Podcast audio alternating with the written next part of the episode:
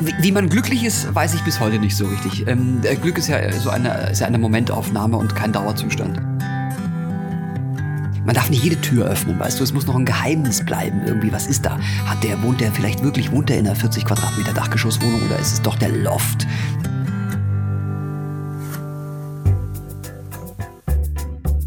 Zack. Herzlich willkommen bei Das Ziel ist im Weg.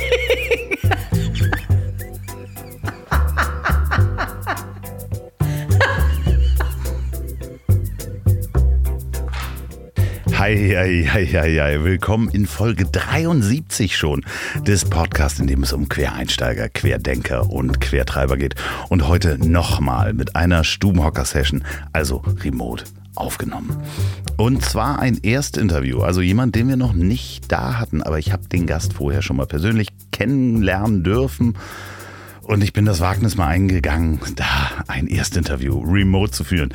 Apropos Wagnis, ihr könnt jetzt wagen und gewinnen in der Werbung. Ich klinge wie so ein Morningshow-Moderator, ist fürchterlich. Diese Folge wird präsentiert von Wahlberg Urban Electrics und das ist immer noch die freundliche Firma von Florian Wahlberg. Der ist auch in zwei meiner Folgen zu hören, falls ihr es noch nicht wusstet. Ist ein sehr smarter Typ war übrigens Samstag bei mir und äh, äh, wir haben auf Abstand im Pool gesessen. Ähm, Florian Wahlberg baut nämlich diese stylischen Elektroroller der Marken E-Grid und The Urban. Das sind nicht die hässlichen, klobigen Leihroller, die ihr überall seht und die, ihr hasst, sondern seine Roller sind richtig cool und die sind regelmäßig auch Testsieger. Gerade wieder Stiftung Warentest. Ähm, ich glaube, The Urban äh, Revolution war das, der beste Roller im Test hat die komplette Konkurrenz hinter sich gelassen. Ihr könnt diese Roller kaufen und zwar 15% billiger, alle Ersatzteile auch unter urban-electrics.com mit dem Gutscheincode der Weg 2020. Ich sag's nochmal, urban-electrics, Englisch mit S am Ende.com. So, ich möchte mich nochmal bei euch bedanken für das ganz tolle, viele Feedback für die Folge mit Till Hoheneder und ähm, vor allem grüße ich die zärtliche Cousinen-Community auf Facebook, die sich ganz selbstständig gebildet hat. Die nennen sich nämlich bezaubernde Cousinen. Also wenn ihr Fans von Till und Atze seid, von den bezaubernden Cousinen, dann meldet euch da an, da geht's wirklich ganz zauberhaft zu. Da ist wirklich noch kein böses Wort gefallen, sind glaube ich inzwischen 600 Leute drin und das ist ganz, ganz äh, wunderbar und zauberhaft da drin. Ihr könnt mir aber auch weiterhin Feedback schreiben an ziel.ponywurst.com. Folgt mir unbedingt auf Instagram, da gibt es auch die ganzen Videos und äh, Fotos zu den Folgen. Instagram Andreas Loff oder Facebook. Das Ziel ist im Weg. Und jetzt aber zu meinem nächsten Gast, Pierre M. Krause. Finde ich immer ganz schön. Ähm, ich habe den eingetragen im Telefon und mein Telefon liest mir das vor. Ähm, mein Telefon macht dann eine Pause immer. Das sagt immer Pierre M. Krause. Pierre ist Moderator, Autor, ach was, der ist Entertainer eigentlich, äh, vom Herzen und äh, von seinem Job her. Warum Pierre noch nicht im Hauptprogramm stattfindet, das ist mir total schleierhaft. Er hat seit 15 Jahren eine Late-Night-Show. 15 Jahre. Und die heißt so wie er die Pierre M. Krause Show auf SWR. Das ist der Südwestdeutsche Rundfunk. Und für mich fast noch viel schöner, weil ich das abends auf dem Sofa binge Krause kommt, da besucht er Promis zu Hause, verbringt zwei Tage mit denen und schläft dann auch vor Ort. Da ist die Wendler-Folge ganz großartig. Natürlich auch Professor Mang, der Schönheitschirurg, äh, Herbert Feuerstein, ähm, aber auch äh, Harald Glöckler mit mehreren Ös ist wirklich ein Juwel des deutschen Fernsehens. Guckt euch das mal an. Ansonsten ähm, ist Pierre, beziehungsweise geht Pierre sehr, sehr umsichtig mit seinem eigenen Privatleben um. Und es freut mich umso mehr, dass er bei mir zumindest ein paar ganz kleine Einblicke gegeben hat. Und was rede ich lange? Ach komm, hü hot. Viel Spaß beim Durchhören. Franz Josef Wagner hat einmal über Annette Schawan geschrieben, sie habe ein wunderbares, unverheiratetes Lehrerinnengesicht. Sollte dieser weinselige Wortdrechsler jemals über meinen nächsten Gast schreiben, wird sich das wahrscheinlich folgendermaßen anhören. Lieber Pierre M. Krause, Sie haben ein wunderbar sympathisch verschmitztes Bankkaufmannsgesicht. Und er hätte so recht. Bei mir über die Standleitung der Deutschen Bundespost aus Karlsruhe verbunden ist Pierre M. Krause. Pierre, wie fühlst du dich? Ich bin mir nicht so sicher, wie ich mich jetzt fühle, nachdem ich als Bankkaufmannsgesicht äh, äh, betitelt wurde.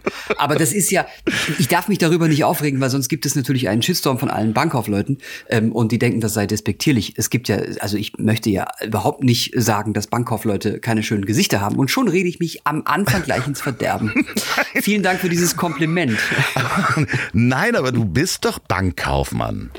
Ja, ich bin, äh, das ist das Einzige, was ich zu Ende gemacht habe. Ich habe eine abgeschlossene Ausbildung als Bankkaufmann und wurde von dieser Bank ähm, vom Ausbildungsleiter mit den Worten, das ist die schlechteste Ausbildung der Geschichte dieser Bank entlassen. Wirklich, aber du hast äh, diese, ja. das, der Fachbegriff ist die eidgenössische Fähigkeits, das eidgenössische Fähigkeitszeugnis, was man am Ende der Lehre hat. Hast du das noch? Wenn ja, wo ist es? Oh, das ist eine gute Frage. Ich habe nämlich vorhin tatsächlich ähm, ein, eine Versicherungsunterlage gefunden und habe dort meine alten Zeugnisse gefunden und da nochmal schmunzelnd drüber geguckt und mich selber gefragt, was hatte ich denn damals, also ich war 16 ne, und äh, war nach der mittleren Reife unsicher, was soll ich jetzt eigentlich machen. Und ein Kumpel von mir hat das angefangen. Und ich hatte irgendwie nie so den Plan, außer dass die Zeit, in der ich das mache, was richtig für mich ist, noch nicht gekommen ist. Das wusste ich irgendwie. Das war so äh, gefühltes Wissen. Und ähm, dann dachte ich, na gut, Bankkaufmann, man machst halt das, was Vernünftiges. Und deine Eltern haben auch das Gefühl, du bringst mal irgendwie was äh, zu Ende. Und ähm, wusste von Tag eins, das ist nichts für mich. Äh, hab's aber dann am Ende durchgezogen ähm, und das Zeugnis gibt es auch noch. Also äh, am Ende kann ich mich immer darauf berufen, eine vernünftige Ausbildung abgeschlossen zu haben. Das klingt super parallel zu meiner Geschichte und ich hätte fast sogar eine Banklehre gemacht, weil wir sind ja fast gleich alt, kann man mal so sagen. Also ja. du, du bist ein bisschen jünger als ich. Aber das war auch damals so, geh, geh in die Bank, da hast du was, da bist du sicher für dein Leben. so. Aber ja. Äh, das ist ja noch die Denke unserer Eltern. Ähm, heute zeigt sich, äh, nix ist sicher. Das ist ganz anders. Ich habe äh, diese Woche einen Brief bekommen. Ich bin ja immer noch Kunde bei derselben Bank, ah. weil das eine Genossenschaftsbank ist und ich ähm, das Prinzip einfach äh, gut finde als, wie soll ich sagen, ähm, äh, jemand, der den Raubtierkapitalismus mit jeder Phase ablehnt, äh, mag ich das, dass man sozusagen äh, Teilbesitzer einer Bank ist mit einem Genossenschaftsanteil und dass das eben nicht so die Zocker sind, die da hocken. Aber jetzt gibt's tatsächlich eine Kontoführungsgebühr von 2,95 Euro. Das wäre zu Zeiten, als ich eine Bankausbildung gemacht habe, undenkbar gewesen. Da gab es auch noch 4,5 Prozent aus Festgeld.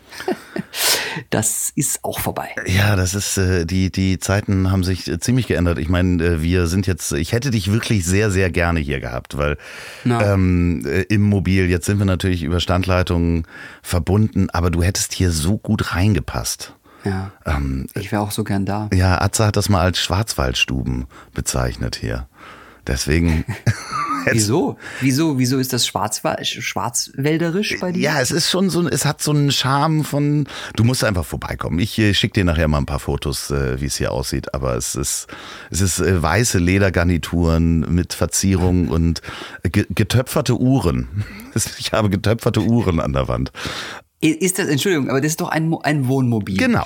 Ist es, ist es klug in einem Wohnmobil, das ja in seiner ursprünglichen Funktion dazu gedacht ist, ähm, mobil zu sein, also zu fahren, äh, getöpfertes zu hängen, hängen zu haben, wenn man auch mal durch ein Schlagloch fährt und so. Ja, das ist natürlich alles äh, so, äh, da, da, die Automobilisten, die Camper wissen ja, wie man das macht und der Vorbesitzer hat das mit äh, so äh, Crepe ähm, Krepp-Klebeband alles. Alle Bilder sind sowohl mit Krepp als auch, ähm, ich glaube, einer Schraube und so äh, festgemacht. Also es ist noch nichts runtergefallen.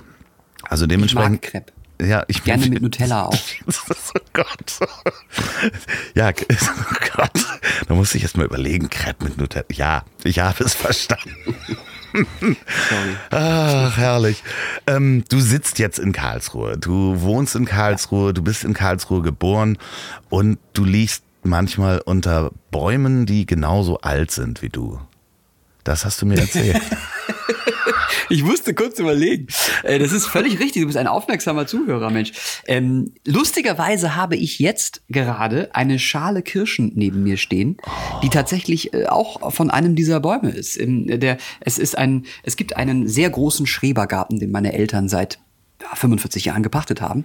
Und da habe ich sozusagen meine ganze Jugend verbracht. Da hatten wir Hühner und Gänse und Hunde und äh, alles Mögliche an Getier.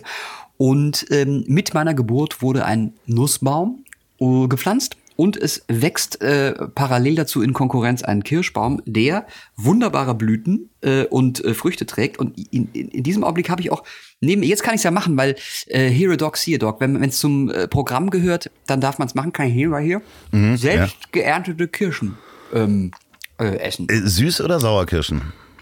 Süß. Ist es, ist, ist es eine Piemont-Kirsche? Von Claudia, wie heißt die, Claudia Bertani? Claudia Bertani. Getestet.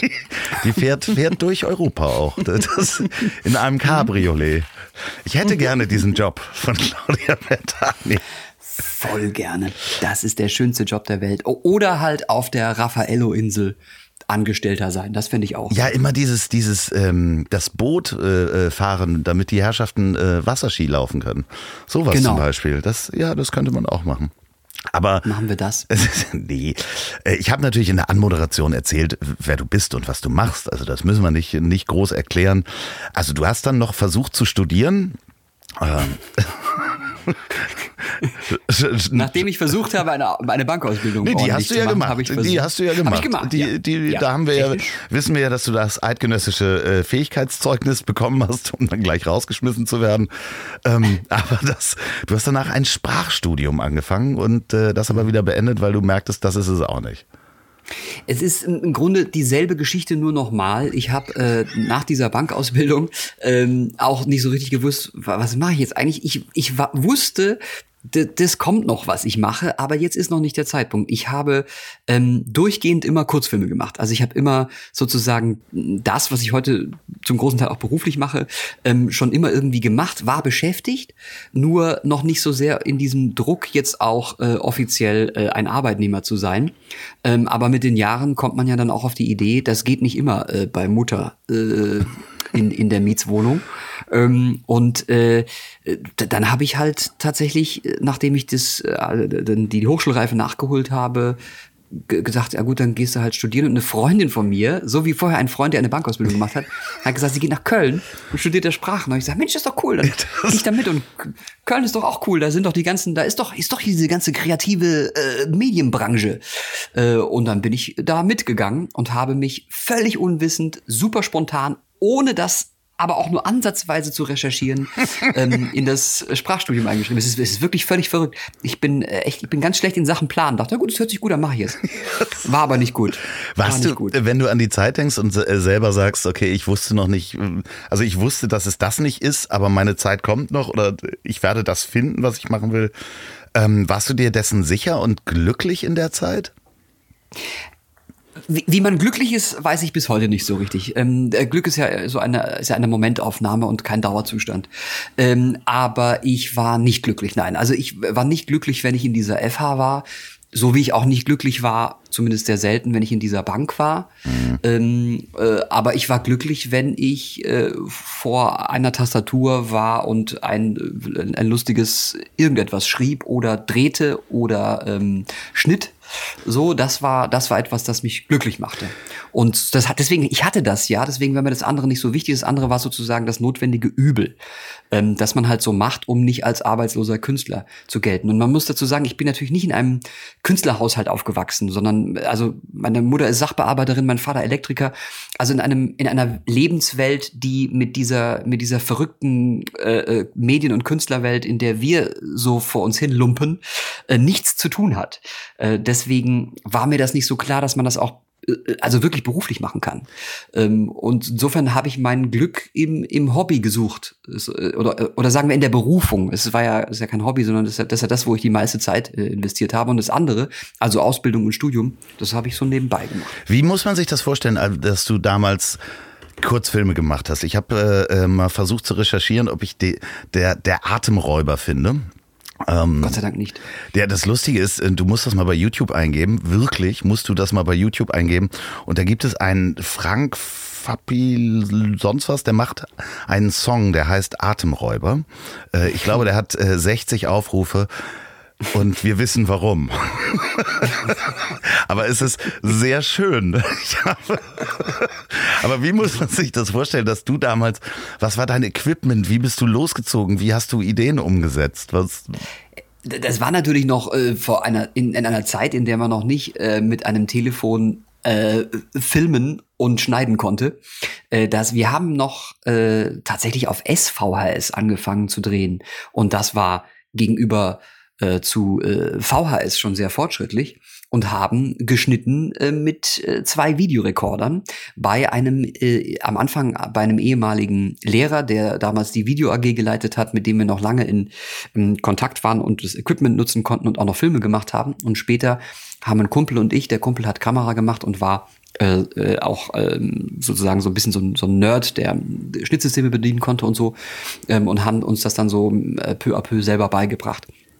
Äh, wir haben damals einen, einen Film gemacht, der hieß äh, Damenbesuch der, der dann auch, es gibt, es gibt tatsächlich so eine Kunst, Kurzfilm-Szene und dann wird auch ein paar Preise gewonnen und so. Und das ist so ein Stummfilm. Und äh, da ist, gibt es diesen Stummfilm-Effekt drauf. Also der ist schwarz-weiß und es sieht eben aus wie alter Film. Und das war wahnsinnig aufwendig für uns, das zu machen und äh, zu, zu her herauszufinden, wie, wie kriegen wir jetzt diesen Effekt hin. Heute ist es ein Klick, ja. äh, heute ist es ein, es ist ein Effekt. Ein Filter auf deinem, genau.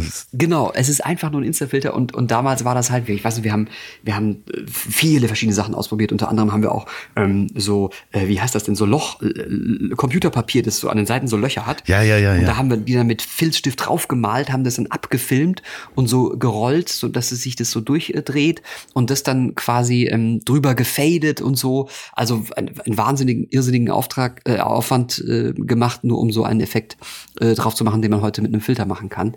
Äh, insofern war das Technische eigentlich eine sehr große Herausforderung, die größere Herausforderung als die Ideen. Mhm. Ähm, die waren da, es scheiterte doch aber meistens dann an der Umsetzung, die wir dann aber irgendwie hingekriegt haben. Also man musste dann noch kreativ sein in der, in der technischen Umsetzung. Das war auch immer sehr reizvoll, ähm, das dann irgendwie hinzukriegen. Ja, aber genau durch diese Kurzfilme bist du dann ja mehr oder minder entdeckt worden. Ne? Das ist ja, das ist ja, äh, ich finde das so spannend, weil das so ein paar Parallelen hat zu, zu heutigen Karrieren, die, die man sich anguckt, dass man das immer noch genauso machen kann, wenn man gute Inhalte erschafft und da Spaß ja. und Passion drin findet, dass es dann eventuell jemanden gibt, der sagt, das ist richtig cool, was ihr da macht. Genau, also es, es war leider nicht ganz so, ich hätte es mir so gewünscht, weil ich auch so schlecht bin im äh, Verkaufen und äh, sich selbst verkaufen. Vor allem, äh, ich habe tatsächlich während meines Studiums dann irgendwann mal, da habe ich auch an einem etwas aufwendigeren Film gearbeitet, das war der, der Atemräuber übrigens, ja. ähm, für damalige Verhältnisse sehr aufwendig, für uns auch. Äh, und wir haben ähm, gedreht und ich habe nebenbei studiert und dann irgendwann ist mir klar geworden, das hat irgendwie alles keinen Wert, irgendwie du, du musst was anderes machen. Und dann habe ich angefangen, mich tatsächlich zu bewerben, so mh, initiativ bei Produktionsfirmen und Sendern. Ähm, und da kamen, wenn überhaupt eine Rückmeldung kam, kamen synthetische ähm, äh, Absagen äh, oder äh, gar nichts. Und eben dieser eine Mensch, der damals das Jugendradio vom SWR, das Ding, leitete, der hat sich zurückgemeldet als einziger und der hat gesagt, er möchte eine Fernsehsendung machen, ähm, noch zusätzlich äh, für, für, von das Ding, ob ich den jungen Leuten nicht beibringen könnte, wie man Fernsehen macht. Und ich dachte, Nein und sagte ja. äh, und, Aber du hast klassisch eine Videokassette dahin geschickt, ne? Ja, ja, ich wirklich eine VHS-Kassette. Eine VHS-Kassette. So lange ist, oh Gott, ich bin so alt. Lauf ja, das ist, das geht, nee, die, die Technik läuft so schnell. Ist, ja, so. so genau. Die, Daumen Kirsche. Mursches Gesetz und so. Alles äh, wird immer schneller und wissen, wissen wir doch. Das, nein, das ist wirklich, aber es ist spannend, ne? Da hat man wirklich so ein Paket geschickt mit so einer Videokassette. Also heute würdest du das ja. über einen Link machen, auf Facebook irgendwo hinschicken und sagen, hier guck mal oder TikTok oder Genau, und es ist teuer natürlich auch, ne? Du musst ja. diese Videokassetten ja vervielfältigen, das geht nur in Echtzeit. Ähm, du musst in Porto investieren und so weiter. Du bist Student, hast sowieso keine Kohle und bist froh, wenn du dir noch eine, eine, eine Nudelsuppe leisten kannst. Und dann kommt das noch dazu. Das waren schon echt ähm, Investitionen damals. Ja, und so lustig. Ich meine, heute, heute werden dann äh, im Gegensatz andere Filmemacher werden dann über TikTok oder, oder YouTube oder sonst was äh, entdeckt oder können dann ihre Sachen nach ja. draußen schicken. Äh, wir haben das noch, wir, wir haben das noch analog gemacht. Nein, ich habe das nicht gemacht, du hast das gemacht. Zum Glück. Aber ich, also ich, möchte es aber auch nicht missen. Also ich möchte jetzt auch gar nicht nostalgisch werden. Es ist natürlich super. Ich mache ja jetzt immer noch für die Show Filme und ich wollte natürlich auf gar keinen Fall auf Bandmaterial arbeiten äh, und damit schneiden und so und die alte Betacam äh, auf der Schulter haben beziehungsweise das äh, der Kamerafrau oder dem Kameramann zumuten. Das ist schon alles äh, ganz großartig, was jetzt möglich ist. Aber trotzdem finde ich es gut, irgendwie noch äh, so, so, so, so, so handwerklich gearbeitet zu haben. Also auch irgendwie zu wissen, wo das alles herkommt. Das finde ich irgendwie schön, aber nur für mich. Also ich, es, es macht dadurch die Arbeit nicht besser. Das ist mir schon völlig bewusst. Aber ich mag es, das noch zu kennen. Ja, ich finde das ja. Doch, ich glaube, dass es dich aber trotzdem immer noch weiterbringt, dass du weißt, ähm, wie du diesen Stummfilm-Effekt damals äh, bearbeitet hast. Also die Arbeitsschritte, ja. damit lernt man wahrscheinlich so viel, was du jetzt auch noch unterbewusst benutzen kannst. Also dementsprechend. Ich, ich glaube, das ist gut. Glauben. Das ist gut. Ja, ich glaube auch, das ist gut. Lass uns, lass uns glauben, dass das gut ist. Ja, inzwischen. Ich würde dir so gerne eine Kirsche anbieten. Ja, Mensch. Das, das ist, so schade. Das, nee, das ist. Ähm, meine sind auch noch nicht reif. Ich habe welche auch im Garten, aber die sind noch nicht da. Also da, da das ist dieses Hamburg. Das ist in Hamburg ist immer eine, ist immer mindestens zwei Wochen äh, alles später. Ja, das ist wirklich so. Also ähm, ja, zumindest also in der Vegetation. Ansonsten sind ja, wir natürlich genau. ganz vorne mit dabei. Ansonsten ist alles viel früher, klar. Ja, natürlich, natürlich. Du, ähm, du bist ja inzwischen, Flugtaxi. hast du Fernsehpreis, einen Fernsehpreis bekommen. Einen. Ähm, zweimal für den Grimme-Preis nominiert, zweimal nicht bekommen, oder?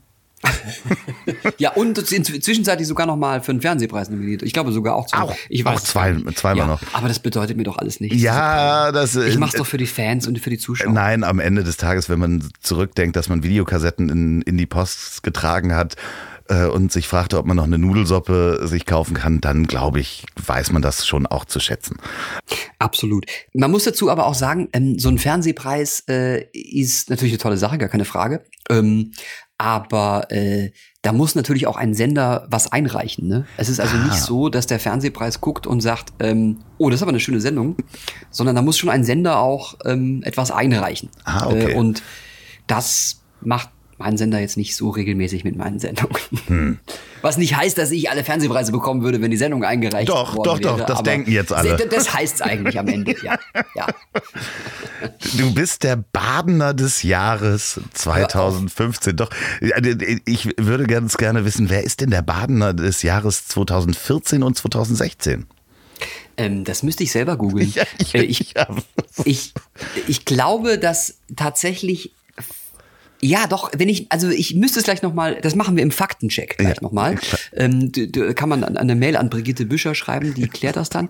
äh, aber ich meine, und das finde ich sehr cool, dass ein Bier, ich glaube das Rothaus, ich bin mir nicht sicher, das Rothaus? Ja, ich glaube, das war der mal Badener, das finde ich super. Und Toni Marshall war auch mal in dieser Natürlich, Liste. Natürlich, Toni Marshall. Ich fühle mich total gut aufgehoben in dieser Liste. ja, ich finde. Mit ich, zwei Bieren. Ich finde das, das, das, sehr, also ich finde das schön. Das ist doch auch was, was man zu Hause äh, den Eltern erzählen kann und äh, sagen kann: guck mal, Jungs, äh, ähm, Mutti, Fadi, äh, ich habe zwar ähm, das nicht äh, geschafft mit der Bank, aber hier guck mal, das habe ich geschafft. Die waren dabei. Ah. Ähm, da gab es eine zeremonielle Preisübergabe, die äh, sehr, also sehr, sehr vereinsdeutsch ähm, äh, vonstatten ging. Blaskapelle? Und das Genau, also da war alles dabei und äh, da waren meine Eltern sogar, ich glaube sogar als einzige jemals in irgendwelchen Preisverleihungen äh, mit dabei. Das war eine schöne Biergartengeschichte mit äh, mit Ausschank und und Würstchengrill und so. Äh, also die hatten auf jeden Fall Spaß. Oh, das ist doch schön, aber die haben sich bestimmt Total. richtig gefreut. Also da kann man schon. Ja, ich glaube da waren sie zum ersten Mal richtig stolz auf mich. Und es allen Nachbarn erzählt, garantiert. Ja. Auf jeden Fall. Haben Sie das auch beim Robert Geißendörfer Preis getan? Das ist geil. Das ist sogar dieses, dieses Aufzählen von. Also die wichtigsten Preise habe ich gewonnen. Ich bin Badener des Jahres und ich habe den Robert Geisendörfer Preis. Ich meine, was soll denn noch passieren? ja, also ich, ich musste, also ich musste ja mal erstmal nachgucken, wer ist denn Robert Geisendörfer? Und äh, das war ja ein Pfarrer, ne? der irgendwie sich mhm. um Kultur gekümmert hat. Und ähm, ist das so richtig? Ja? Habe ich das so richtig? Ja. Ja. Ist ein Preis von der evangelischen Kirche. Ja.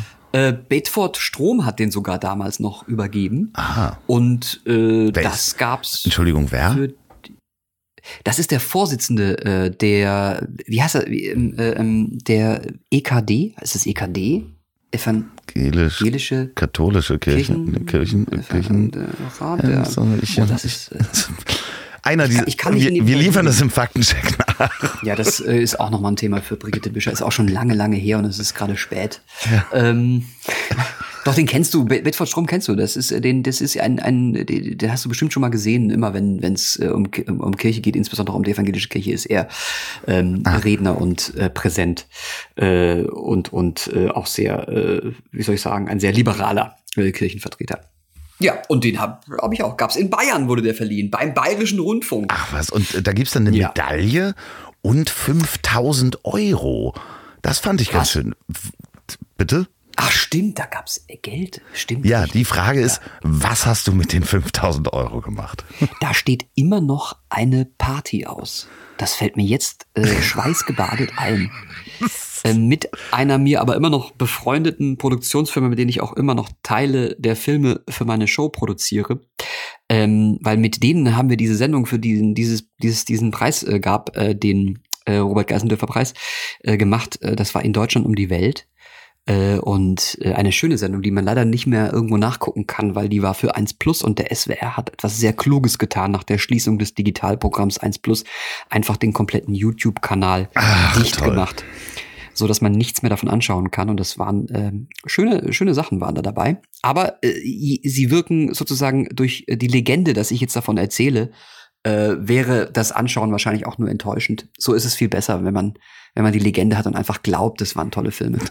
ähm, Aber die Party steht noch aus. Du kommst da jetzt, du kommst jetzt nicht mehr drum herum. Also ja. jetzt kannst du auch nicht ich mehr sagen, ich habe es vergessen, weil es ist dir wieder eingefallen. Ja, damals habe ich es wirklich vergessen. Ich weiß auch ehrlich gesagt gar nicht ähm, tatsächlich, wo dieses Geld hin ist. Ob das, habe ich das bekommen? Das weiß ich nicht mehr. Das klingt jetzt schrecklich, ne? so, Das- als wäre 5000 Euro etwas, wo ich, weiß ich Ja, du, da muss ich mal gucken. Aber das ist schon sehr lange her und ähm, ich äh, für, äh, bin ja tatsächlich auch nicht gut mit Geld. So, ich, ich gucke immer, dass es reicht für so für, fürs Leben. Äh, ob das jetzt mehr oder weniger ist, ist mir weniger ist blöd, aber mehr ist mir dann eigentlich auch Wumpe. Ich weiß gerade wirklich nicht, wo das wo die Kohle Du, du sagst, wenn wir, wenn wir was rausschneiden müssen, übrigens. Ja, stimmt. Vielleicht, ich muss es noch mal gegenchecken. Vielleicht müssen wir es wirklich auch rausschneiden wegen, äh, wegen, äh, vielleicht wegen steuerlichen Gründen. Das müsste ich wirklich mal äh, rausschneiden. Aber ist das schon länger als zehn Jahre her? Dann müssen wir es nicht rausschneiden. Ähm, das weiß ich nicht. Auch das müssen wir im Faktencheck nachliefern. Ich gucke das, ich guck das auf jeden Fall nach. Äh, ge- gehen wir weiter von dieser Party schnell weg. Ähm, aber seit 2005, und das wissen natürlich auch alle Zuhörer, machst du die Pierre M. Krause Show, die eigentlich ja einzige äh, Late Night, die so lange durchgehalten hat. Ähm, 15 Jahre. Und beziehungsweise es wird, es werden 16 in einem halben Jahr, also 15,5 Jahre schon, wenn, während wir das hier aufzeichnen. Ähm, aber das kann natürlich auch sein, dass ihr den Podcast erst in zwei Jahren hört und dann sind es 17 Jahre. Ähm, das ist schon eine ganz schön lange Zeit. Hast du irgendwas in deinem Leben schon so lange gemacht? Nee. Äh, das, äh, nee. Also außer Leben an sich äh, nicht. Äh, ke- keine Beziehung, selbst meine längste Beziehung ging so lange äh, wie die zu dieser Show. Das ist auch schon sehr aussagekräftig. Es wird die 600. dieses Jahr. Und ähm, aber es wird tatsächlich immer schwieriger äh, und äh, ja, also es ist immer noch, es ist, es ist, es ist Liebe. Das kann man vielleicht sagen. Es ist Liebe und so wie wie das nun mal ist bei der Liebe, sie ist unberechenbar. Man weiß nicht, äh, was da noch kommt. Es ist Aber ein seltsames Spiel, wie jemand sagte. Es ist, ja, Die Liebe ist ein seltsames Spiel. sie kommt und geht von einem zum anderen. Genau. Auch das ist bezeichnend. Immer dienstags um 23.30 Uhr auf äh, dem SWR. Den haben wir natürlich alle auf der 2 bei unserer Fernbedienung. Selbstverständlich. G- gerade hier im Gibt's ja auch bei One. Ja. Äh, äh, One habt ihr doch auch. Das ist ja dieser wunderbare Digitalkanal, der es noch überlebt hat. Äh, vormals 1 Festival.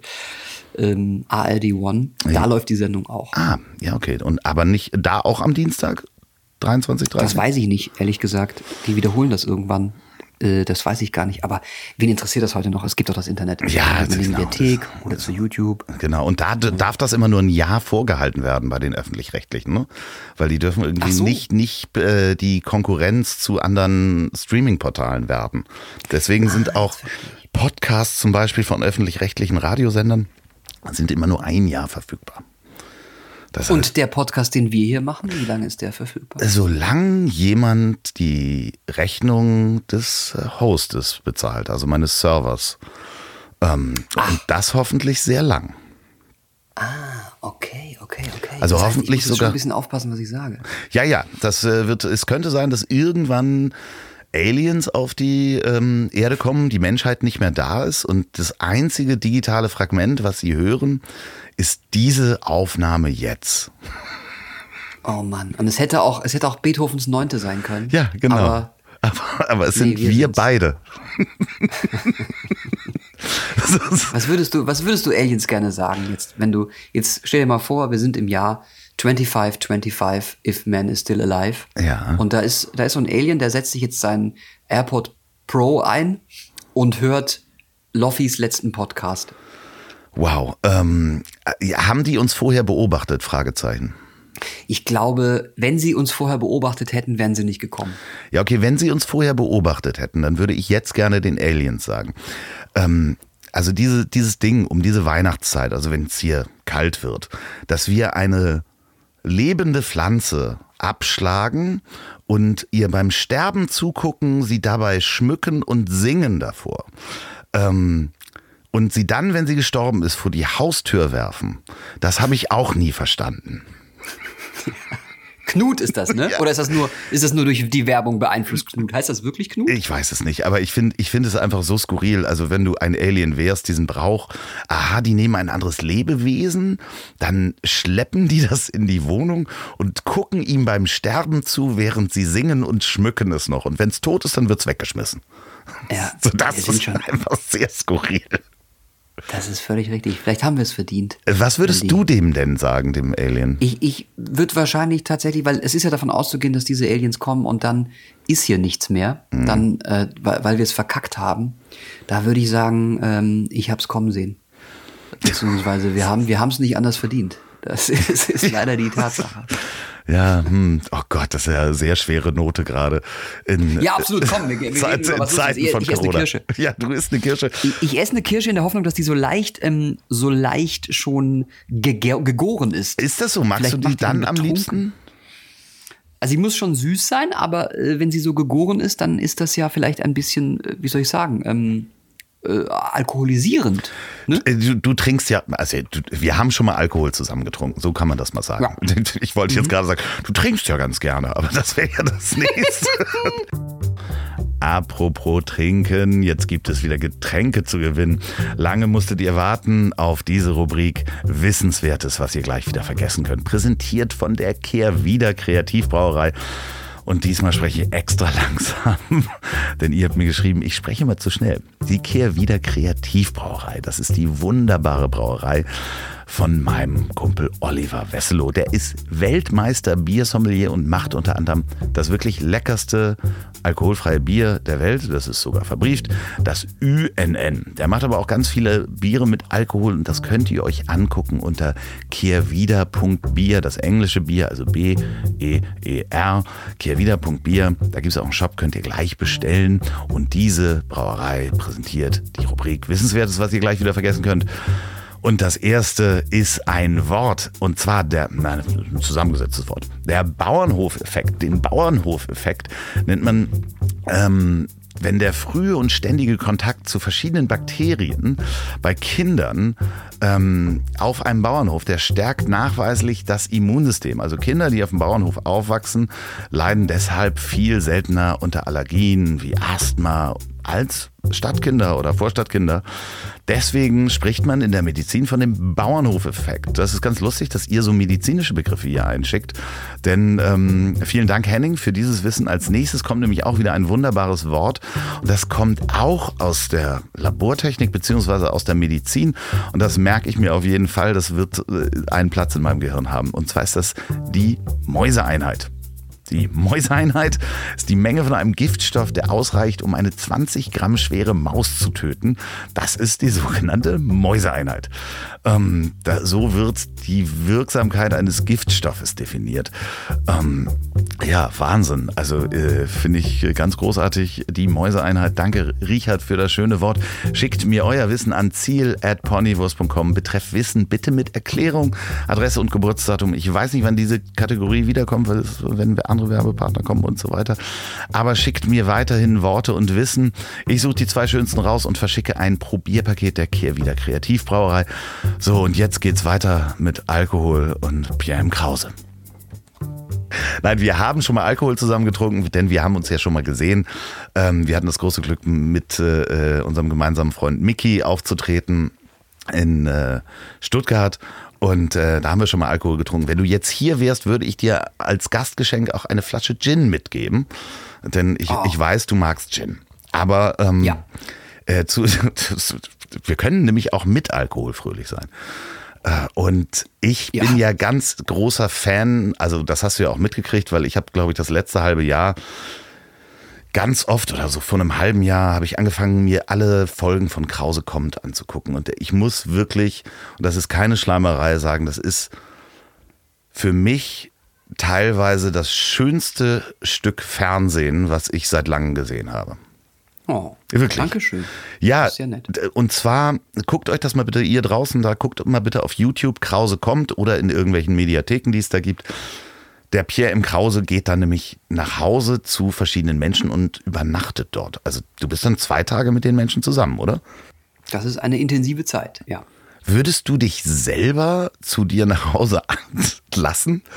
Nee, äh, also nicht, weil, weil ich mich nicht reinlassen würde, sondern weil ich mir selber irgendwann mal äh, gesagt habe, dass, ähm, dass es diesen Schutzraum äh, gibt, äh, den nie ein, ein Fernsehteam betreten wird. Das ist natürlich ähm, ein bisschen schwierig, selber zu Prominenten nach Hause zu gehen und dann zu sagen, aber zu mir kommt keiner. Aber das habe ich mir schon vor ganz langem. Es gibt so ein paar Gesetze, die ich mir selber gemacht habe, äh, und dazu gehört das. Also das eine gewisse Grenze wird nicht überschritten und dazu gehört äh, ja dieses Eindringen ins doch sehr private. Mhm. Außerdem habe ich auch keinen ähm, ich habe, ich wohne nicht repräsentativ. Äh, es ist so, äh, ich wohne recht gewöhnlich äh, und ich glaube, es wäre, es wäre einfach langweilig. Und man muss ja auch immer ein bisschen den Mythos befeuern. Man muss ja auch immer so ein bisschen, ähm, man darf nicht jede Tür öffnen, weißt du. Es mhm. muss noch ein Geheimnis bleiben irgendwie. Was ist da? Hat der wohnt der vielleicht wirklich wohnt der in einer 40 Quadratmeter Dachgeschosswohnung oder ist es doch der Loft, der vorher vormals eine Metzgerei, die umgebaut wurde in einem hippen Stadtteil von Karlsruhe oder ist es vielleicht das große Haus mit Pool?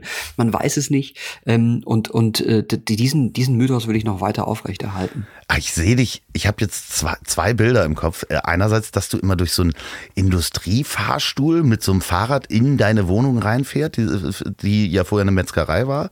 Also wo man so ein schweres Rolltor auch runterziehen muss und dann ähm, yeah. da, da in dieses Industrieloft fährt. Das finde ich sehr schön. Und das andere war das Bild, dass du das Haus vom Wendler gekauft hast. Ähm, ja. Ja. Und Für da fünf jetzt. Millionen hättest du es haben können. Ja, ja, ja. Das, irgendjemand hat es wohl da, gekauft, oder? Also. Es wurde verkauft, ja. Ähm, das, äh, ich weiß allerdings nicht, ob der originäre Preis erzielt wurde, aber es ist wohl verkauft. Er hat ja noch mal vorher betont, dass für 500.000 Euro Marmor verlegt wurde in diesem Haus.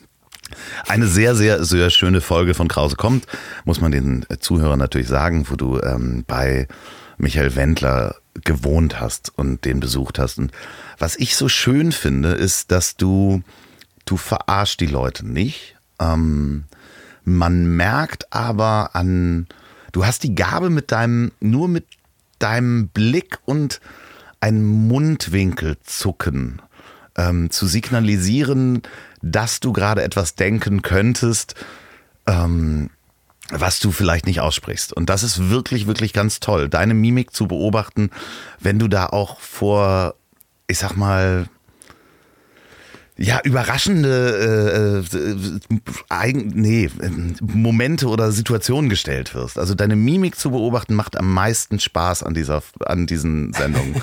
Wirklich, ich möchte da nicht schleimen, aber ich bin so großer Fan Das ist ganz, ganz toll, wie du bei, bei Mang, dem äh, Schönheitschirurgen bist. Ich, ich kann mich wegschmeißen. Ganz, ganz toll. Äh, rühren, Das freut mich sehr. Vielen Dank. rührende Momente mit Herbert Feuerstein. Ja, meine Lieblingsfolge. Ja, das ist ganz toll. Wie ihr euch verabschiedet, da hatte ich ein Tränchen in den Augen. Das war auch für, für mich, ähm, also diese Drehs sind sehr, sehr anstrengend. Ähm, Das, äh, das transportiert sich, glaube ich, in der Sendung nicht so, aber es ist wirklich, ähm, das sind zwei Tage, wo ich eigentlich danach am liebsten eine Woche Urlaub nehmen würde, ähm, weil das so intensiv ist. Ne? Man, man ist ja, man ist diese zwei Tage mit einer prominenten Person, die man nicht kannte vorher, zumindest in den meisten Fällen, sehr intensiv, intensiv zusammen, bespricht auch intensive Dinge, muss natürlich auch immer den, den professionellen Aspekt äh, im, im Hinterkopf haben, dass man hier ja auch noch ein bisschen liefert und gewisse Themen abarbeitet und so. Ähm, und äh, sozusagen auch immer so, man ist immer so ein bisschen da, äh, wie so, wie, ich weiß gar nicht, wie man es beschreibt. Man, es gibt immer so ein Energielevel, der immer aufrechterhalten äh, werden muss. Das ist, das ist tatsächlich sehr, sehr anstrengend. Die Feuerstein-Folge ist eine, eine Sendung, an, wo ich mich auch gerne an den Dreh erinnere, weil der so durchgehend durchgehend positiv war. Was jetzt nicht heißen soll, dass, es, dass die anderen negativ waren, aber so, ich glaube einfach, weil wir uns auch sehr gut verstehen und, und ich würde sogar so weit gehen zu sagen, mögen. Also ich mag ihn sowieso. Und, äh, Mhm. Das, das spürt Lage man ist, auch, ja. Genau, ich meine auch, das spürt man. Ich habe auch irgendwie so das, ich, könnte ich, ich, ich erkenne mich auch in ganz vielem äh, wieder, äh, was, äh, was ich in Feuerstein gesehen habe. Und das hat er, glaube ich, auch gemerkt. Vielleicht hat er ja umgekehrt auch ein bisschen was erkannt. Und das hat dafür gesorgt, dass das, dass das so nicht so anstrengend war. Das war irgendwie alles sehr positiv. Das hat mir gut gefallen. Ähm, das, äh, aber das ist aber leider nicht die Folge, über die alle reden. Alle reden über die Glöckler und die Wendler-Folge. Die sind auch gut oder so, Ja. also die irgendwie gelungen. Aber ähm, meine persönliche Herzensfolge ist tatsächlich die Herbert Feuerstein-Folge. Ja, man muss sie, man muss sie aber trotzdem alle sehen. Man, So. man- es ist halt wirklich auch so, wenn man eine gesehen hat, dann überlegt man, hm, guck ich, fange ich jetzt noch die zweite an oder lasse ich die erste noch mal so ein bisschen wirken? Und da sind halt so ein paar Szenen dabei. Da habe ich mich gefragt, ob du manchmal auch, weil es ist natürlich auch ähm, unfre- viele sind auch unfreiwillig komisch in ihrer Ja. Transparenz oder in ihrer Ehrlichkeit äh, des Nichtgespielten. Und äh, da habe ich mich manchmal gefragt, auch bei so viel Quatsch, den du, den du ja auch sonst machst, ne, in, in, in der Late-Night-Show und diesen schönen Momenten, gibt es diese Momente, wo du kichernd einschläfst? Ja, aber das hat nichts mit meinen Dreharbeiten zu tun. Ja, okay. ja, ja, okay. Nee, aber es gibt tatsächlich, also, also so dieses Schmunzeln ähm, in der Erinnerung, was ist da eigentlich heute passiert, das gibt's schon tatsächlich. Manchmal ist es ein Schmunzeln der wahren, tiefen Freude und manchmal ein Schmunzeln, das mit einem äh, leichten Kopfschütteln einhergeht. Äh, wo man denkt, was, was, was ist das äh, für, für eine verrückte Branche, diese prominenten Branche? Und was hat sie für interessante, äh, exponierte Charaktere hervorgebracht? Ja, aber auch, äh, es ist ja so, so schön, wenn man dann so äh, in diesem Wahnsinn, aber eben auch immer wieder so Diamanten findet, wo man sagt, so, oh, das ist ein richtig feiner Kerl. Und Ja. ähm, da muss ich ja auch sagen, egal wen man fragt, ähm, zumindest von den Menschen, die ich kenne, die alle sagen, Pierre M. Krause, das ist ein richtig feiner Kerl. Ich habe Oh. nie, ich habe versucht, jemanden zu finden, der Böses über dich spricht. Das, Gibt's äh, auch. geht Leider ohne Erfolg. Nein, das ist äh, Ah, das ist aber sehr nett. Ja wirklich nee, in meinem Umfeld wirklich definitiv nicht. Ähm, das ist das ist wirklich sehr schön und ich habe mich wirklich gefragt bei dem ganzen Quatsch, den man da macht. Ähm, ja, es ist halt manchmal so, dass man dann denkt so, was ist das für ein Wahnsinn, den wir hier gerade treiben und ähm, versucht dann zu schlafen und kann nicht, weil man so kichern muss. Aber ich, ich kenne das Gefühl tatsächlich. Ja, ich hatte, ich hatte das das letzte Mal bei, bei der Tour mit Mickey, die ersten Tage, die, unsere ersten Auftritte, weil es so witzig war, dass ich sogar mittags versucht habe zu schlafen und nicht konnte im, in unserem Tourbus, weil ich so kichern musste. Wie schön. Das ist auch total sympathisch. Das gefällt mir gut.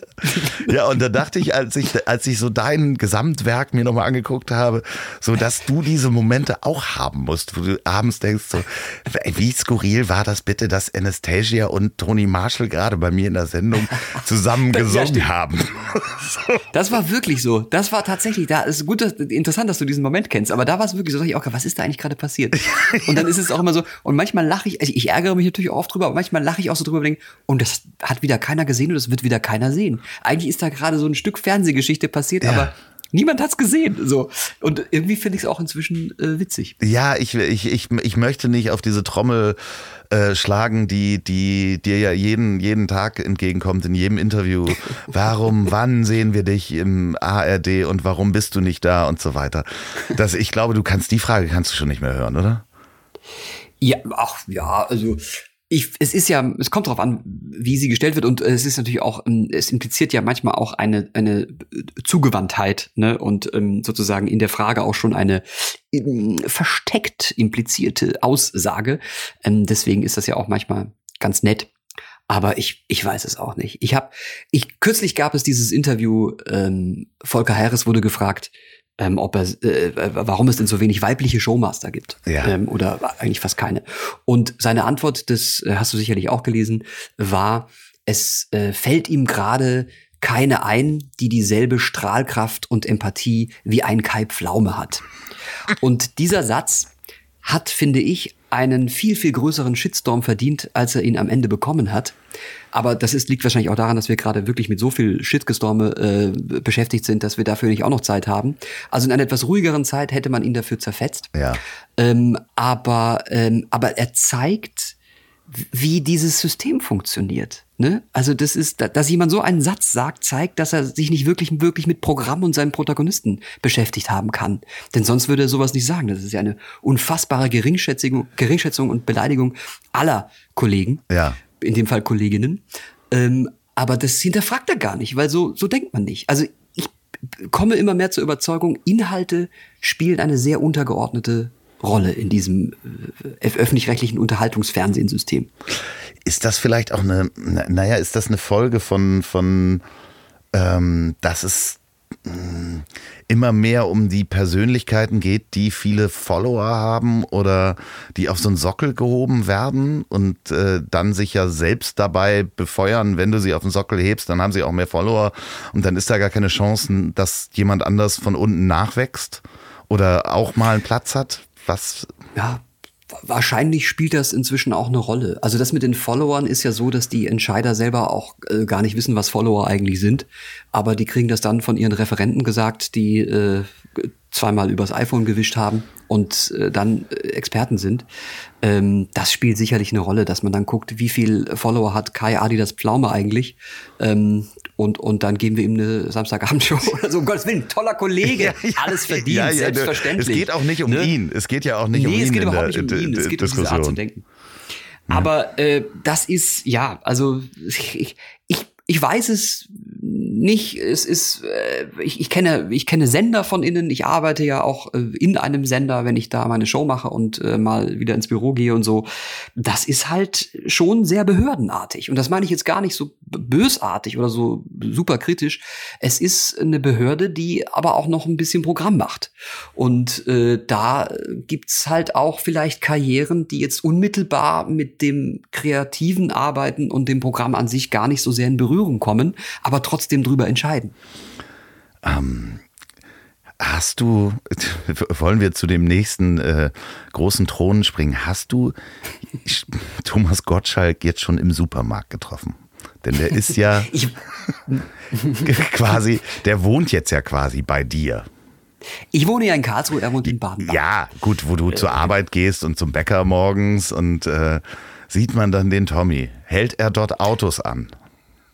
Äh, das hat, äh, tut er ja laut Spiegel tatsächlich. Ähm, und das glaube ich auch, äh, weil, äh, so wie ich ihn kennenlernen durfte, ist er wirklich ein dieser Paradiesvogel, dem so alles zugeflogen kommt und der sich auch da, äh, also der, der, der mit so einer Leichtigkeit durch das Leben geht und wirklich den Arm hebt und jeder weiß, wer Thomas Gottschalk ist und dann hält ein Auto und dann sagt er, fahr mich nach Bora Bora und er fährt. Du, du ähm, würdest das, das ja auch machen, oder?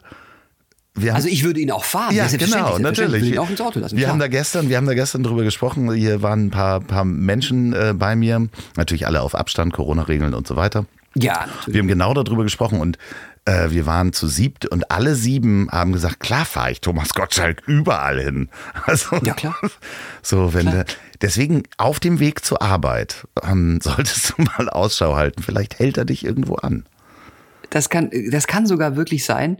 Mein äh, lieber ähm, äh, Freund und Kollege Konzi, der ja auch in meiner Show inzwischen Sidekick ist, macht ja eine Radiosendung mit ihm und äh, erzählt immer die, die wirklich lustigsten, auch sympathischsten und skurrilsten Geschichten, von denen ich natürlich jetzt keine wiedergeben darf. Ähm, Natürlich äh, nicht. Konzi zuliebe. Aber äh, ich kann nur sagen, viel von dem, was man sich so als Bild von einem Thomas Gottschalk macht, entspricht der Realität. Ja, ich finde ich finde es wunderbar. Also ich finde diese Geschichte so schön und kann sie mir so genau vorstellen, dass das passiert. Aber vielleicht äh, Ich war ja mal bei ihm zu Hause auch. ach, äh, wirklich Ja, äh, in der Mühle. Nee, in dem, in seinem jetzigen Zuhause in Baden-Baden. Ah, okay. Ähm, da kann ich natürlich auch nicht alles erzählen, aber so viel kann ich sagen. Wir aßen Raffaello-Torte, die ähm, Carina, seine ähm, äh, neue Liebe sozusagen, das heißt sozusagen, es ist eine neue Liebe, zubereitet hat. Und ähm, unterhielten uns unter anderem auch intensiv über das Showgeschäft.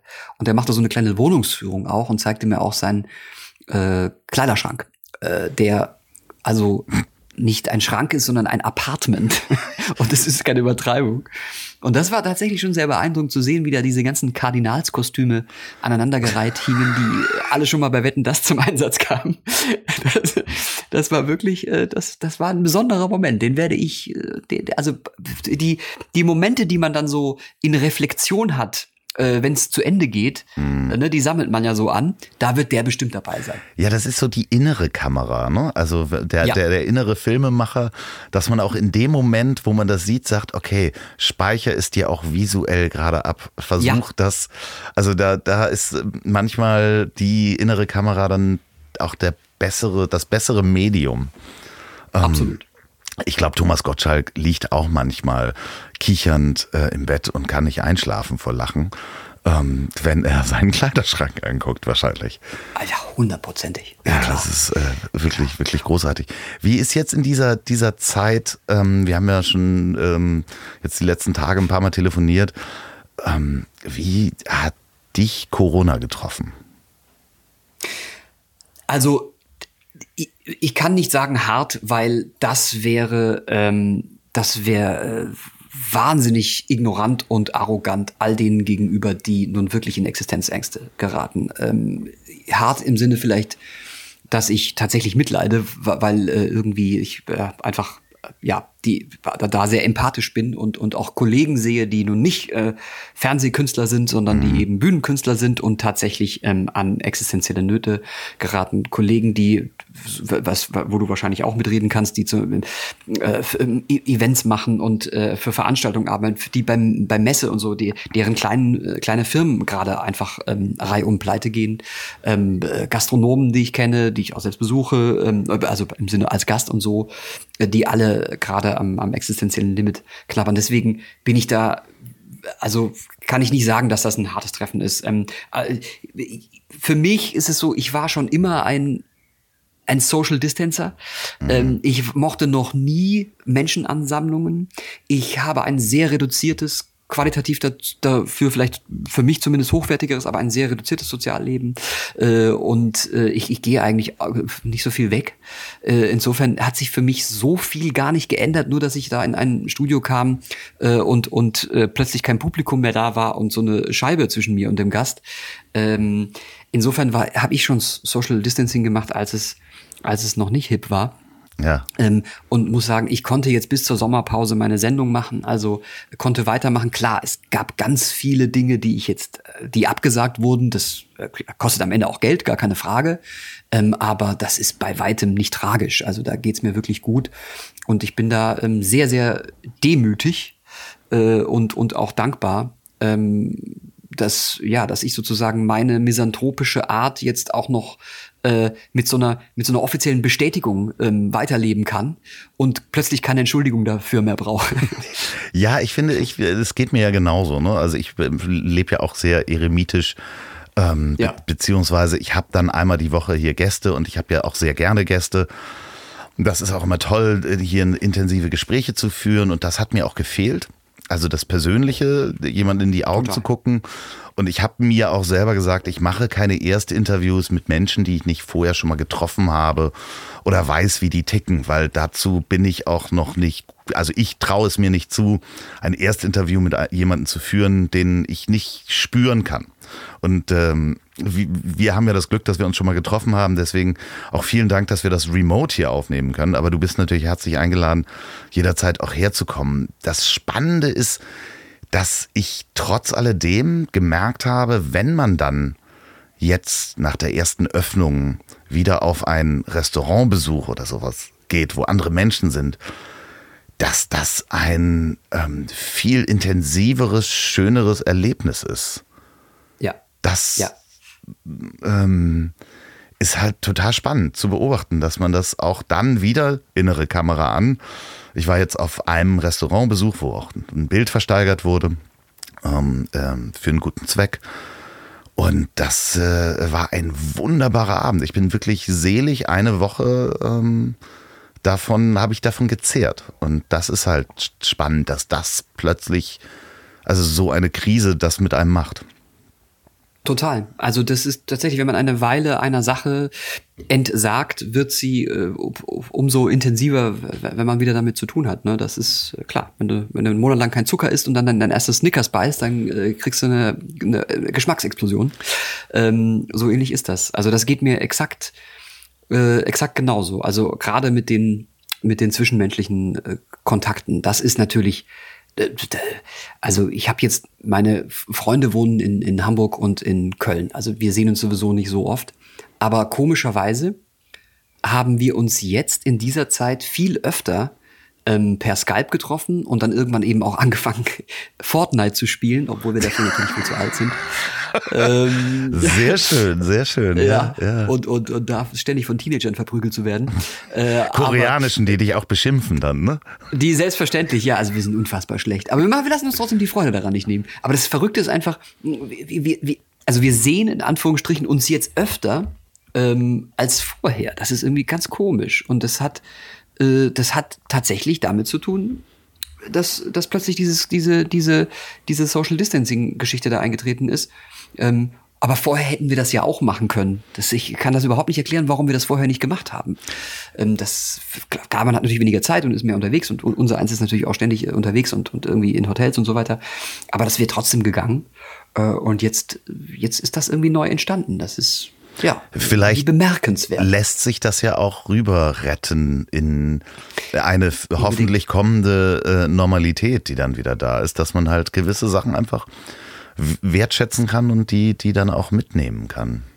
Unbedingt. darüber. Ich möchte jetzt gar nicht zu sehr ins Predigen kommen und das haben, wurde ja schon tausendmal gesagt und so weiter, aber trotzdem, weil ich es auch wirklich meine, ich hoffe sehr, dass wir mit diesem, wie soll man sagen, mit dieser leichten Reduktion und mit diesem, mit dieser Hinter, mit diesem Hinterfragen, was brauche ich denn eigentlich wirklich, äh, weitermachen. Und das bedeutet am Ende auch praktisch, seinen, sein eigenes Konsumverhalten zu hinterfragen. Ähm, dass, äh, dass, dass man, also ich, ich habe das mal verglichen mit eben, du bist, du bist auf einer Reise, hast einen Koffer dabei und bist irgendwie sechs Wochen unterwegs und in diesem Koffer hast du alles, was du brauchst. Und während dieser Reise wirst du feststellen, das reicht alles, was ich in diesem Koffer habe. Irgendwie, ich brauch, brauch, ich bin total zufrieden damit. Ne? Wenn es kalt ist, ziehe ich diese Jacke an und wenn es warm ist, dieses T-Shirt. Und dann kommst du zurück und, und packst deinen Koffer aus und wäschst die Wäsche und stellst fest, du hast aber noch hundertmal so viel Shit in deinem Kleiderschrank hängen und, und Co. Aber du hast das eigentlich gar nicht gebraucht. Und das ist so ein bisschen, äh, das wünsche ich mir so ein bisschen, dass wir das mh, mit rüber retten in die, in die normale Normalität, wenn sie dann irgendwann mal wiederkommt. Hast du denn irgendwas gekauft, was du dir nicht gekauft hättest? Während der, also jetzt kontra äh, Konsum und dem, was du gerade gesagt hast, hast du dir irgendwas gekauft in der Zeit, was du dir sonst nicht gekauft hättest? Ähm, ich habe, also zum einen tatsächlich, ähm, also nichts physisch ähm, äh, sozusagen mit, ähm, mit Haptik verbunden, aber ich habe mir bei Fortnite einen Skin gekauft, damit ich unterscheidbar bin. Das habe ich in meinem ganzen Leben vorher noch nie gemacht. noch nie gemacht. Corona hat Aber- mich zum Ingame-Käufer gemacht. Ja, Es ist Das ist verrückt. ein sehr schöner, es ist ein, leider ein sehr schöner Folgentitel. Das ist wirklich völlig irre. Oh Gott. Äh, und ich habe mir genau auf der, auf der äh, Scheide sozusagen zum Beginn dieser Krise gerade ein Fahrrad gekauft. Ah. Ähm, das, äh, das, äh, das ich wirklich ganz abgöttisch liebe, einen Gegenstand zu lieben. Es ist möglich, habe ich festgestellt. Und dass ich aber am Anfang nicht so richtig gefahren bin, weil ich noch vorsichtig war mit dem Rausgehen und alles noch so, na, muss man mal gucken und so. Ähm, und, und tatsächlich dann so stehen hatte und mich einfach an dessen Anblick erfreute, weil es mich auch so immer daran erinnert hat, du wirst eines Tages auf dieses Fahrrad steigen und rausgehen und es wird alles wieder normal sein und nicht, nicht wie diese verlassene Innenstadt äh, nach der Zombie-Apokalypse. Das waren die beiden Dinge. Und der Skin, äh, den ich mir bei Fortnite gekauft habe, ist übrigens ein Fuchs. Nur falls du fragen wolltest. Ich, ich habe noch nie Fortnite gespielt, deswegen, ähm, äh, ich habe nur die Videos gesehen, aber ich werde nach dem Fuchs Ausschau halten. Ähm, Mach das. Äh, Log dich ein, sag mir Bescheid, dann äh, ja. spielen wir. Äh, spiel, auf welcher. Kon äh, Kon- spielst du auf einer Konsole? Ja, das war auch der Grund, warum wir haben ein, ähm, ein Crossplay-fähiges Spiel äh, Ah. gesucht. Einer von unseren, uns dreien ist ein totaler Nerd, der äh, kennt jedes Spiel und spielt an einem PC, mit dem er wahrscheinlich äh, drei Atomkraftwerke lahmlegen kann, wenn er denn wollte. Und der andere spielt auch am PC und es äh, gehört zu den wenigen Crossplay-fähigen Spielen, deswegen wurde es Fortnite. Und du spielst an einer, an einer der Konsolen, die es da gibt. Genau, ich spiele an der Playstation, ja. Ah, ja, okay, ja, genau. Und zwar sehr Es schlecht. gibt noch eine Xbox. Sehr schlecht. Ähm, ja, ich habe auch eine Playstation, aber ich äh, guck mal, ob ich da vielleicht mal äh, mir das mal vielleicht äh, auch mal gönne. Was ist das für ein Fahrrad, wenn ich noch mal äh, fragen darf? Ähm, Das ist ein äh, sehr schön, ein, ein, ein, ein so, ich glaube, man spricht von einem Urban Bike. ja. Ähm, und das ist, äh, ich habe da eine Weile recherchiert, äh, ein Fahrrad von einer kleinen Manufaktur in Köln, die die händisch herstellen mit hochwertigen Materialien und vor allem sehr viel Liebe und einem ganz zugetanen Kundenservice. Man äh, kann also vorher noch schon mal viele Dinge absprechen und so. Und äh, dass äh, diese Mischung aus hochwertiger Funktionalität und wunderbar ästhetischer Optik sehr gut hinbekommt. Also ein komplett reduziertes so. Ein nicht verkehrssicheres Fahrrad, das aus einem Rahmen und zwei Rädern und nur acht Gängen ähm, besteht, aber einfach äh, Du- wunderschön aussieht. Du darfst auch diese kleine Manufaktur nennen, denn wir unterstützen kleine Manufakturen und ähm, ja, das kann man machen. Das ist äh, Mika Amaro in Köln. okay, das guck, Äh, da gucke Mika Amaro ich, guck die. ich gleich Ja. mal wirklich nach, weil ich finde Fahrräder ganz toll. Ich bin Ich liebe Fahrräder. Das ist auch das einzige Sportliche, was ich mache. Ich fahre jetzt nicht irgendwie, ich, wäre das zu blöd, irgendwie über die Alpen zu fahren und zurück äh, an einem Feierabend. Ich fahre schon schnell, aber auch. Rel relativ weit von dir auch, übrigens. Ja, sehr machbar. Es gibt Leute, die machen so ein Zeug. Also als ich in Baden-Baden gewohnt habe, da waren so Fahrradverrückte, die haben gesagt, ja, Pierre, komm schon mit. Ähm, die fuhren dann auf den Merkur rauf. Das habe ich einmal gemacht, mit dem Fahrrad auf den Merkur rauffahren. Das war die Hölle. Da habe ich mir auch gesponnen, das mache ich nie wieder. Warum soll ich das denn tun? Das ist, warum muss ich mich denn so quälen? Ich bin auch nicht, ich, das muss ich auch gleich sagen, ich fahre lange Strecken und ich fahre schnell, gar keine Frage. Aber trotzdem trage ich eine Chino-Hose und ein Hemd. Äh, ich werde mich nicht in so einen Synthetik-Bewusstpellen-Catsuit zwängen und diesen, diesen, äh, diesen Körper einer zwölfjährigen Ballerina-Tänzerin dann auch noch mehr betont äh, zu exponieren. Das mache ich nicht. Ich fahre in stilvollen Klamotten und schwitze dann halt. Mein Gott, dann schwitze ich halt. Menschen schwitzen halt. Hast du einen Helm auf? Oh, das darf man nicht sagen, gell? Ah, nee. Also ich sag's einfach, ich trage äh, keinen Helm und ähm, Gut, danke. Ja, ich wollte. okay. Es ist, Nicht, ist nicht vorbildlich. nee, ist nicht vorbildlich, aber es ist einfach. Also wenn du einmal eine äh, vierköpfige Familie an der Supermarktkasse mit Fahrradhelm gesehen hast, ähm, Und dann trägt der Vater noch Zehenschuhe. ja, ja, genau, genau. Das, ist, das sind diese Schuhe. Und sie genau. sind mit dem Liegefahrrad gekommen. ja, ja, er, nur er hat das Liegefahrrad. Genau. Und die, die Mutter und die zwölfjährige Tochter, sie haben ein Tandem mit so einem Fahrradanhänger hinten dran, wo die zwei Kleinen drin sind. Ja, da finde ich, finde ich Bierbike noch sympathischer, muss ich sagen. Das wäre unser Ding. Ja, zu Das- zweit aber auch, weißt du, zu zweit. Großartig. Bierbike. Gibt's ein E-Bierbike? Das wäre eher so unser ja, Ding, ja, dass, ja, man, dass das man halt auch mal nicht treten muss. Ich habe ein sehr schönes E-Bike. Ähm, ich habe ein, ähm, also ich habe drei E-Bikes. wow. Ja, weil die ist, äh, das ist eine lange Geschichte. Nicht, weil ich besonders reich bin, sondern weil ich äh, äh, zwei davon habe ich äh, bestellt, weil sie günstiger waren und das war so eine so eine ähm, wie heißt Crowdfunding-Geschichte. Und ähm, das eine ist halt illegal, das fährt äh, bis zu 50 km/h. Was? Ja, man müsste da ein Schild anbringen, aber ich fahre es wirklich nur auf Privatgelände und in der Natur und das ist wirklich heftig. Also was, Entschuldigung, aber was, wie, wie stelle ich mir denn jetzt dein Anwesen vor, wenn du so viel Privatgelände zur Verfügung hast, dass du damit 50 kmh fahren kannst, ohne nach 0,4 Sekunden schon äh, wieder auf die Bremse zu treten Ich fahre ja nicht auf meinem Privatgelände, sondern so. auf anderen Geländen, die halt nicht, also ich fahre abseits der öffentlichen Straße damit. Ähm, okay. Und ähm, ich werde nicht verraten, wo. Aber es ist halt wirklich, es macht unglaublich viel Spaß. Es macht wirklich ja. unglaublich viel Spaß. Äh, ja, aber, aber es ist halt auch wirklich ähm, nicht sehr sportlich, muss man sagen. Das ist äh, schon, schon ähm, ja, man fährt da wirklich wie auf so einem Motorrad durch die Gegend, auf einem sehr leisen Aber du Motorrad. musst trotzdem treten, ne? Bei, auch bei denen. Ja, nee, das hat auch einen Gasgriff. Ah, okay, das ist ja gut, das ist ja schon, das ist ja schon Moped eigentlich. Ja, genau. Du müsstest halt, genau, das würde dann E-Bike, das andere sind ja dann Pedelecs sozusagen. Also aber wenn du dann hier bist, ich äh, werde es dir mal vorführen. Also ich hoffe, dass wir das diesen Sommer schaffen und dann machen wir auch eine zweite reale Folge, äh, wo wir dann vielleicht auch abends ein, ein Glas Wein zu trinken. Super, das wäre mir so recht. Also ja. ich, ich finde das super hier, alles gar keine Frage, aber ich würde schon gerne mit dir zusammen sitzen, dir in, ins Auge schauen und ja, natürlich dabei ein Gläschen Wein trinken. Ja. Jetzt ähm, äh, sage ich den Zuhörern noch, guckt unbedingt die ähm, Pierre M. Krause Show. Guckt unbedingt Krause kommt auf äh, YouTube oder den anderen Kanälen, wo es das gibt. Und ähm, schaut mal, was Robert Geißendörfer alles so Tolles gemacht hat. und sagt mir dann Bescheid, was das war. Genau. Falls ihr diesen Podcast beim Autofahren hört, fahrt bitte vorsichtig, äh, fragt euch wirklich, muss ich da hin, wo ich gerade hinfahre? Kann ich da nicht auch die U-Bahn nehmen oder das Fahrrad? Ähm, falls ihr den bei der Arbeit hört, den Podcast, dann lasst euch nicht vom Chef erwischen oder hört den mit einem Kopfhörer in der Zoom-Konferenz falls ihr noch nicht wieder ins Büro geht und lasst euch dabei auch nicht erwischen, falls ihr den zum Einschlafen hört, dann äh, schlaft recht schön. Achtung, am Ende kommt ja immer noch Musik, die ist ein bisschen lauter, werdet ihr wahrscheinlich wieder wach. Und jetzt überrasche ich einfach meinen Gast, indem ich sage, die letzten Worte hat wie immer mein wunderbarer Gast. Oh, wie nett. Ich habe mich gerade sehr darüber gefreut, dass du gesagt hast, schlaft schön. Und ich möchte ergänzen, auch ähm, im Rückblick auf dieses wunderbare Gespräch mit dem besten Podcast-Gastgeber, den diese Welt je hervorgebracht hat. Wenn ihr schlaft, dann schlaft bitte mit einem wohligen Kichern ein.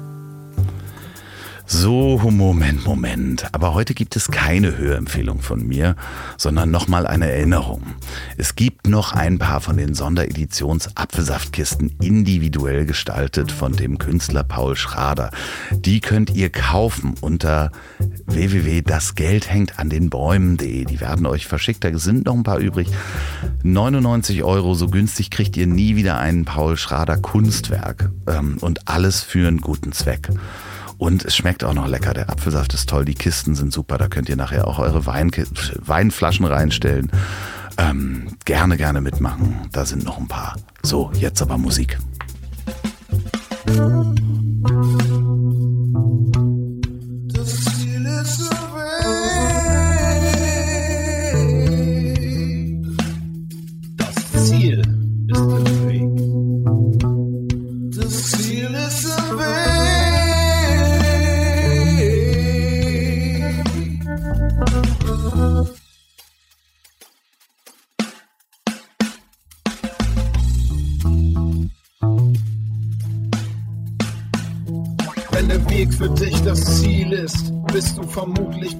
Buddhistischer Schaffner, also den Camper klar zum Entern. Der nächste Gast ist gebucht und startklar. Nimm den weißen Fleck auf der Landkarte, starte das, wovor andere nur Angst haben. Niemand lernt auf den inneren Kompass zu hören beim Gang auf zertretenen Landmarken, denn das Ziel ist im Weg. Das Ziel ist im Weg.